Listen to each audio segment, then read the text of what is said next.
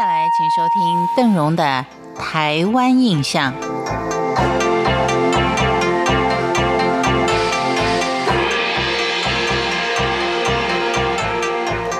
最近在媒体上，美浓镇是蛮活跃的，也是一个观光重镇了。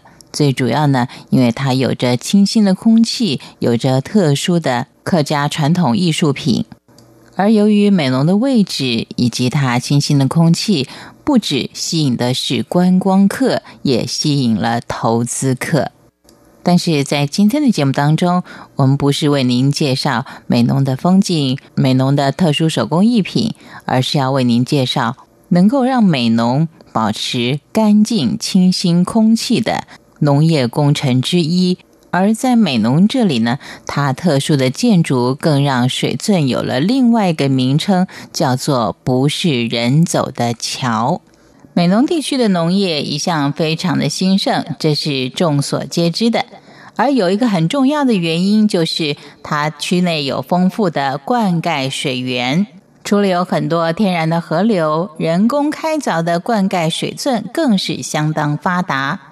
而狮子头圳可以说是美浓最重要的一条水圳。狮子头圳来到夏庄，遇到了美浓溪。为了使这条水路能够跨越河流，于是就修筑了一座南北向的水桥。最早的水桥是木质的水碱。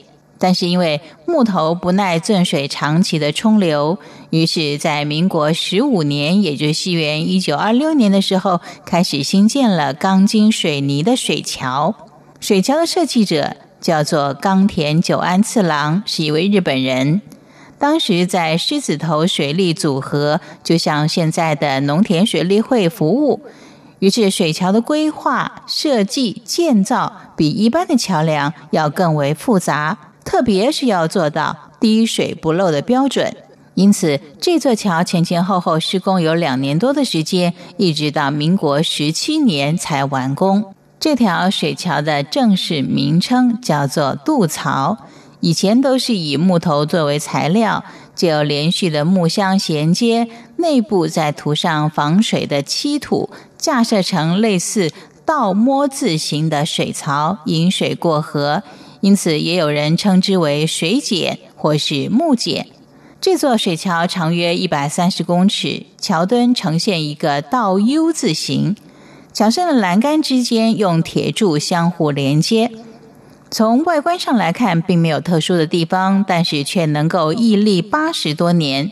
期间经历了无数的洪水跟地震的考验，特别是发生在民国九十九年的甲仙大地震。镇央距离水桥并不远，但是依旧撼动不了这座阿公级的桥梁。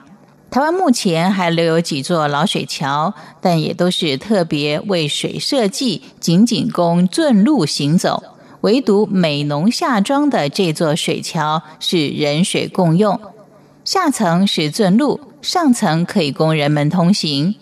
由于下庄水桥完工的时候，台湾仍旧是属于农业社会，因此桥面也只是一辆牛车的宽度。现在除了人走之外，还可以通行机车跟脚踏车。